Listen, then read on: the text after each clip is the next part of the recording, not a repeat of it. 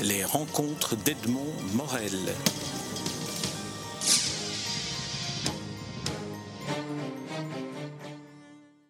Laurent Corbet, nous nous rencontrons à l'occasion de la parution sous format papier du premier numéro de Carou. Carou est une revue qui succède à Indication. Alors Indication est avec Marginal une des deux plus anciennes revues consacrées à la littérature en Belgique. Alors pourquoi abandonner Indication et puis passer à Carreau. Vous nous direz après ce qu'est Carreau. Voilà, alors euh, ben, disons que la, la passation d'indication à Carreau est surtout née d'un constat qui est euh, d'abord la difficulté à se concentrer uniquement sur la critique littéraire lorsqu'on s'adresse aux jeunes, euh, sans doute parce que c'est de plus en plus rare de trouver des jeunes qui euh, se passionnent ou se focalisent, disons, sur la littérature, alors que je pense que c'était encore euh, une passion qui pouvait être, si pas unique, au moins suffisamment obsessionnelle il y a encore 20 ou 30 ans pour euh, vraiment mobiliser euh, les jeunes entièrement. Euh, alors que maintenant, quand un jeune se passionne pour le roman dès son adolescence, ça, s'accompagne toujours d'une passion pour le cinéma, pour la musique, pour le théâtre, pas toujours de tout, mais enfin voilà. Et donc, ben voilà, la, critique littéraire de facto de notre expérience avec les jeunes, on s'est rendu compte que c'était devenu une niche vraiment très pointue. Euh, et donc il nous semblait évident qu'il fallait aller mobiliser euh, l'ensemble des disciplines artistiques si on voulait continuer à s'adresser aux jeunes. Euh, et d'ailleurs, ça reflétait l'évolution de l'ASB, l'indication, qui était un service de jeunesse, qui depuis dix ans avait développé toute une série d'animations autour des autres disciplines, autour du théâtre, autour du cinéma. Euh, et donc c'était euh, un mouvement logique de s'ouvrir aux autres disciplines. ça c'est la première raison. Euh, et la deuxième raison, elle est plus peut-être plus formelle, c'est tout simplement aussi si on voulait opérer cette transition, c'était sans doute le moment aussi de changer de nom. Euh, L'ASBL, c'est toujours indication, c'est toujours un service de jeunesse, mais c'est vrai aussi qu'on s'était rendu compte en pratique que le, titre indication ne reflétait sans doute pas ce que justement on proposait aux jeunes d'accomplir, c'était de, faire de la critique euh, des différentes disciplines artistiques, mais nous ayant un rôle de soutien, euh, de, susciter leur envie, de, les aider à l'accomplir, mais certainement pas de leur indiquer quoi que ce soit.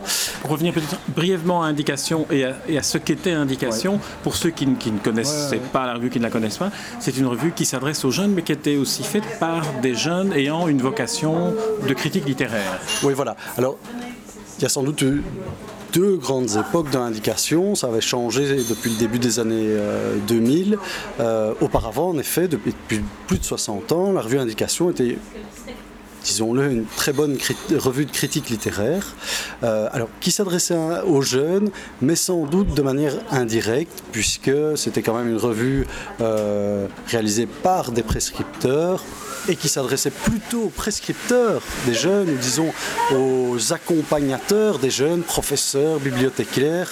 Enfin, la réalité euh, était un tout petit peu éloignée euh, des vraies missions, enfin en tout cas des missions comme elles ont été euh, redéfinies dans les années 90 d'un service de jeunesse. Et donc, c'est vrai qu'au tournant des années 2000, Indication est devenu un magazine de, critique littéraire, un magazine littéraire qui était réellement conçu par des jeunes hein, et qui s'adressait directement à des jeunes.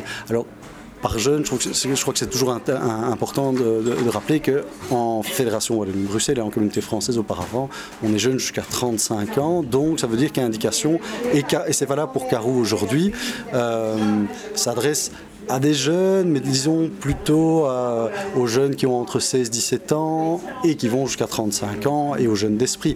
Enfin, ça n'a jamais été l'affaire de ce qu'on a pu appeler la littérature jeunesse ou du public jeunesse, c'est-à-dire des, enfants et des adolescents. C'est vrai que si on veut euh, susciter un regard critique sur les différentes disciplines artistiques, a fortiori auparavant sur la littérature, c'est très difficile euh, de mettre ça en place avec des jeunes qui ont eu très peu de contact à l'école encore avec la littérature. Et c'est vrai que ça demande une certaine maturité intellectuelle, une certaine technique de pouvoir ne fût-ce qu'élaborer un discours critique. Donc ça, il ne faut pas rêver, ça s'adressait quand même, et ça s'adresse toujours plus à des pré-étudiants et à des étudiants euh, que, euh, que euh, à des adolescents ou à des jeunes adolescents. Et c'est peut-être encore plus le cas pour Carou, qui, qui, est multidisciplinaire, qui aborde le cinéma, la littérature, la peinture, y compris parfois dans des manifestations très, très pointues. D'ailleurs, le titre même, Carou, là j'aimerais bien que vous nous le racontiez, parce que je pense que c'est vous qui avez choisi ce titre qui est inspiré du titre d'un roman culte, lequel? Alors c'est ben, tout simplement d'un roman qui s'intitule aussi Carou euh, de Steve Tézich dont la première parution française a été publiée, été éditée chez Monsieur Toussaint Louverture. C'est, euh, alors ce n'est pas un monsieur qui s'appellerait Toussaint Louverture, mais c'est bien le nom de la maison d'édition. Euh, c'est Dominique Bort qui se cache derrière cette maison d'édition. alors c'est vrai que en 2014 a paru une édition poche qui a eu beaucoup de succès et donc Carou a fait parler de lui, le roman Carou.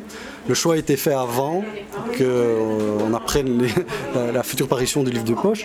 Enfin, Caslantin, c'est un choix euh, qui a été fait. Alors d'abord parce qu'on était en quête d'un titre euh, bah, disons-le franchement, qui, qui, ait une belle couleur, une belle sonorité, qui soit dynamique, qui puisse aussi fonctionner à la fois sur le papier et sur le web. Alors évidemment, rêvons, pourquoi pas qu'il soit graphiquement susceptible de donner quelque chose, un K, de haut, bon voilà, c'est aussi comme ça que, ça que ça se joue finalement, le choix d'un titre.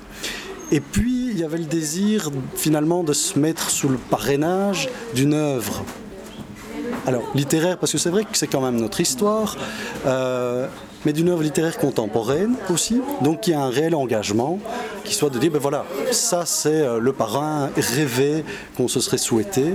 Euh, et c'est d'ailleurs un roman qui, pour nous, a les qualités qu'on veut présenter. C'est-à-dire que c'est pointu dans la mesure où euh, c'est pas un roman qu'on vend en tête de gondole, bien que le livre de poche ait eu beaucoup de succès. Euh, donc c'est pas une littérature euh, de prime abord qui peut susciter des, centaines de milliers d'exemplaires parce que tout, tout, y serait joli et, gentil à la fin. Malgré tout, c'est une littérature grand public dans le sens où elle n'est pas compliquée, elle est par contre très profonde, elle dit beaucoup de choses de son époque, donc voilà, autant d'éléments qui, qui, nous donnaient envie de se mettre sous ce parrainage. Elle dit beaucoup de choses de son époque, et puis c'est très drôle, c'est très triste, ça, donc ça, mobilise beaucoup d'émotions, parce que selon Deux mots sur l'auteur et sur ce que, ce que nous raconte ce livre. Oui, oui, oui. Alors bon, malheureusement, Steve est décédé, c'était un, auteur serbe-américain, d'origine serbe, euh, qui a eu, qui s'est fait connaître en tant que scénariste à Hollywood, mais qui auparavant était dramaturge et qui a eu pas mal de succès euh, à New York, à Broadway, comme on dit. Euh, il a même eu, un, par ailleurs au cinéma, un Oscar du meilleur scénario euh, pour son adaptation. Et là, je sèche à l'instant. Le monde selon Garp Voilà, voilà. Et il a écrit deux romans. Il a écrit deux romans. Le deuxième va paraître à la rentrée chez M. Toussaint Louverture. Euh, dont voilà, un roman qui est, euh, qui est resté malheureusement posthume, puisqu'il est mort juste avant que paraisse euh, Carou. Et c'est sans doute la raison pour laquelle ce roman n'a pas eu le retentissement qu'il aurait pu avoir, puisque encore plus qu'en Europe, le, monde éditorial américain est une machine commerciale. Et donc, sans le soutien de la personne, selon en tout cas c'est Dominique Bord, c'est très difficile de promouvoir un bouquin.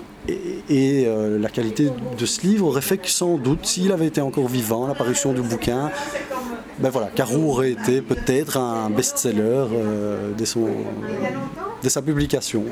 Alors revenons-en à notre Carou, qui se décline, vous y avez déjà fait allusion, en deux versions, une version numérique et une version papier. Alors dans la version papier, qui est celle qui est, l'occasion de notre rencontre, vous revendiquez le papier doit continuer. Alors est-ce que ce n'est pas un peu fort d'arrière-garde ça? Euh, Non, à mon avis, c'est.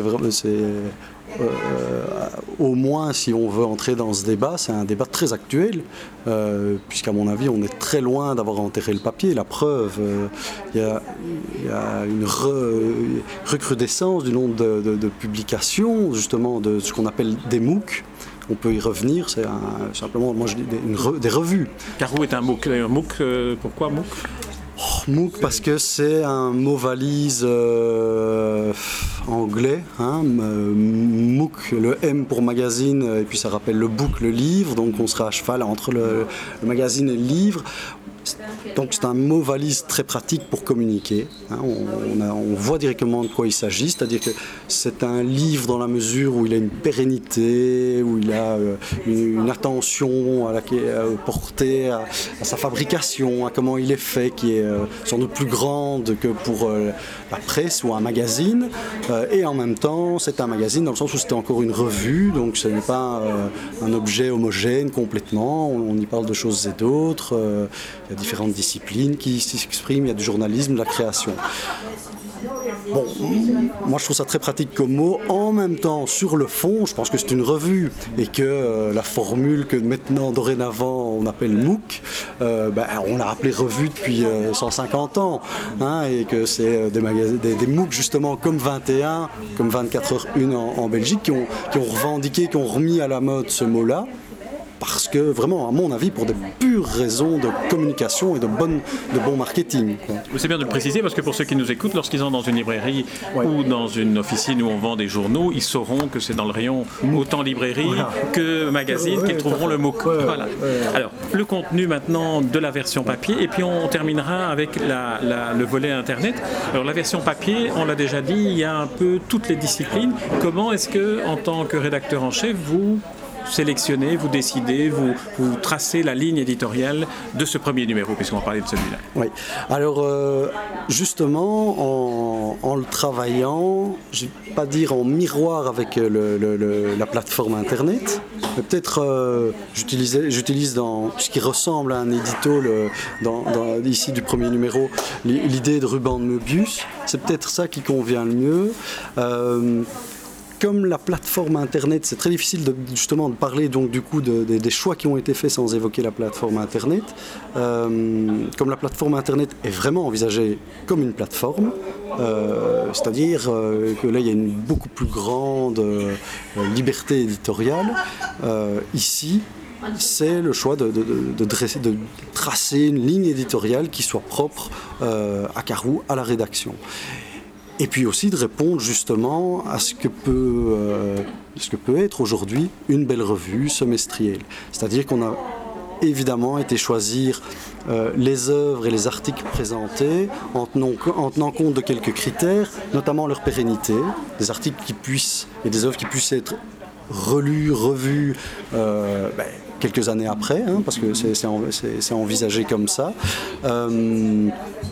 Un autre critère a été aussi justement, en faisant le, pari du papier, de sélectionner des articles et des œuvres pour lesquels le papier va être profitable et où là on va encore pouvoir mesurer euh, les qualités d'une revue papier par rapport aux qualités des webzines, des magazines sur le web. C'est-à-dire qu'on considère que actuellement, en tout cas, moi je ne jurerai de rien, mais actuellement, les supports numériques ne permettent pas encore le confort, l'élégance, tout simplement, il faut oser dire euh, l'élégance que propose le papier. Et donc on fait le choix notamment de proposer, de ne pas choisir l'exclusivité papier par rapport au web, mais d'oser confronter des articles qui se retrouvent sur les deux supports à notre avis, parce que justement, le pari, c'est de, de, prouver euh, que ça donne mieux sur le papier tout simplement. Et que donc certains articles qui exigent sans doute un, euh, un style de lecture différent, des moments de lecture différents, eh bien ces moments-là, cette façon-là de lire un article, elle est encore aujourd'hui beaucoup plus confortable quand on tient l'objet papier en main. Parce que, euh, je ne jurerai de rien, tout simplement parce que ben, les, jeunes d'aujourd'hui ont un autre rapport. Euh, voilà, et donc je pense à, ceux qui sont enfants, adolescents, qui, commencent à avoir en effet des rapports différents au livre. Euh, et puis tout simplement, parce que je pense que peut-être que dans 10 ou 20 ans, les supports numériques aussi offriront peut-être quelque chose qui se rapprochera beaucoup plus du, du confort du papier. La technologie n'a pas encore dit son dernier mot en matière d'évolution vers la qualité comparable au papier. Alors venons-en au, sommaire peut-être de pour l'aborder brièvement. Cinéma, livre, création, scène et puis vrac. Alors euh, peut-être un, un, mot sur un film et puis un mot sur une des rubriques cinéma et puis un mot sur un livre quand même. Comme ça on, on rejoint le alors en cinéma, je voulais choisir entre Pavel Pavilkovski, le film Ida, Wes Anderson, très intéressant, Alain René.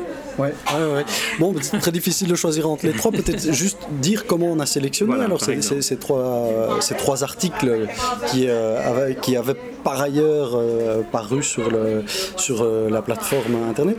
Tout simplement Wes Anderson parce qu'on avait envie de proposer un portrait d'un réalisateur qui nous semble important. Euh, voilà, donc là, il nous semblait que le papier permet de proposer un, mini dossier sur un réalisateur, de poser les choses. Et donc c'est un objet justement, cet article-là, qui peut être pris quelques années plus tard euh, et qui peut être lu. Wes Anderson, donc c'est le réalisateur d'Hôtel Budapest, par voilà, exemple. Dernièrement, voilà, mais qui maintenant, depuis 15 ans, est, tout de même imposé un style euh, très singulier et qui sans aucun doute qu'on l'aime ou pas, aura, marque, aura marqué déjà l'histoire du cinéma. Alors, on a choisi évidemment de rendre hommage à, Alain René, parce que là, euh, c'est quand même euh, ben, un événement, quoi qu'il en soit. C'était l'occasion de, revenir sur la. Alors là, ça, plus qu'encore que Wes Anderson, on le sait qu'Alain René était un géant.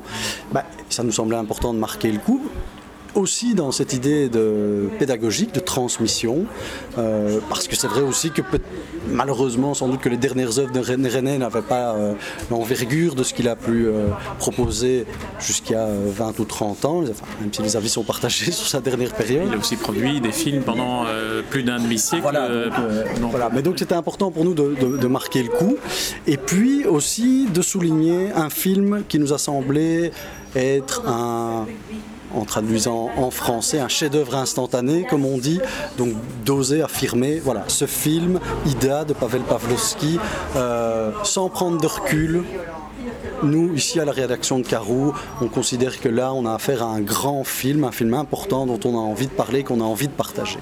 Donc c'est aussi ça le, le, pari, c'est aussi oser, même dans un semestriel, de prendre un engagement sur euh, une œuvre contemporaine. Alors en livre, peut-être là en livre, là, comme on arrive au bout de l'entretien, peut-être on va, on va peut-être euh, parler de la collection Espace Nord, si vous voulez bien, puisque là vous évoquez quelque chose qui effectivement est pérenne, puisque c'est une collection littéraire. Et puis alors, euh, au hasard, euh, Laurent Demoulin et son livre Ulysse Lumumba, parce que j'ai bientôt l'interviewer. mais là aussi, toujours la même logique. D'abord, ça nous semble important et faire œuvre de pédagogie sans que ce soit euh, lourd, sans que ce soit nécessaire absolument, mais parce que ça nous semble important, intéressant, parce qu'on a affaire à une collection, là, Espace Nord, euh, une collection patrimoniale, mais qui, euh, et c'est bien dit dans l'interview de Tanguy Abran, le dit bien dans, dans l'interview qu'il nous a accordé, qui ose aussi non seulement mettre en valeur le patrimoine, mais faire des paris sur la littérature belge contemporaine. Donc ça nous semblait on avait aussi envie pour ce premier numéro euh, de poser les bases, de donner une image de ce qu'on voulait que Carreau soit. Et donc là, ben, euh, aller rencontrer Tanguy Abran, même un jeune éditeur, enfin en tout cas responsable de collection, de collection aussi importante que euh, Espace Nord et qui en plus a un caractère particulier puisqu'elle est, euh, c'est une, collection institutionnelle finalement et donc ça nous permettait aussi de revenir sur euh, les aléas du monde éditorial en Belgique depuis qu'elle a été créée, donc depuis près d'une trentaine d'années. Donc c'était intéressant pour retracer tout ce parcours parce qu'à travers ça, on parle de la littérature belge, mais on, on permet aussi à nos lecteurs de comprendre un petit peu comment ça peut fonctionner une maison d'édition, euh, à quoi ça peut tenir aussi une collection. Donc ça nous semblait euh, vraiment un sujet très très riche.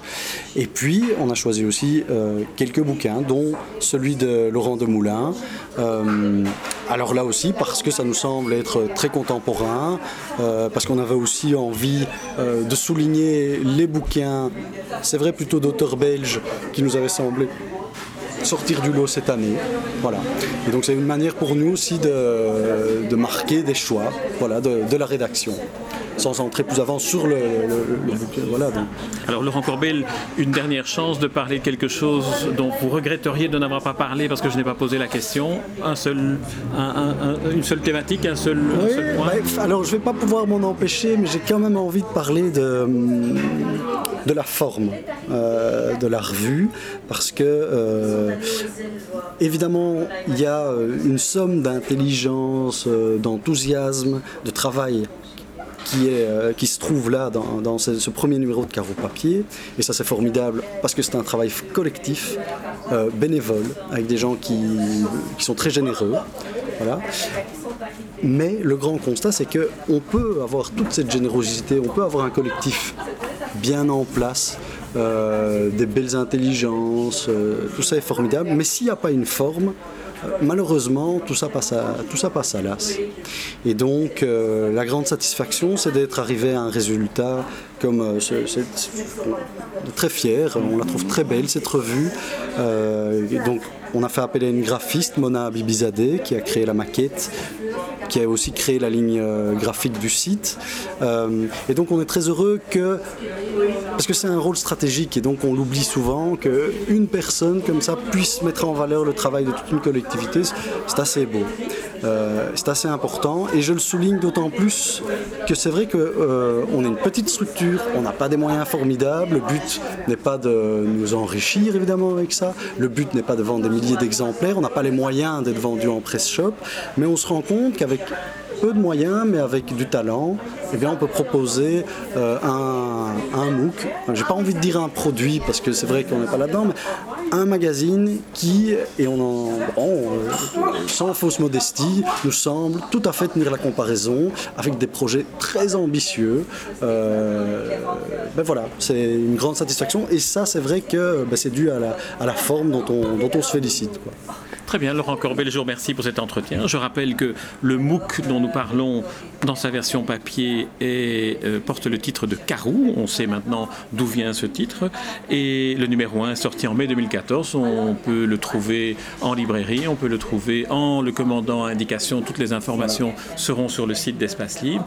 Et je ne peux que recommander à ceux qui nous écoutent de se plonger toutes affaires cessantes dans la lecture et la découverte de ce que contient Carou. Merci Laurent Corbet. Merci à vous. Rencontres d'Edmond Morel.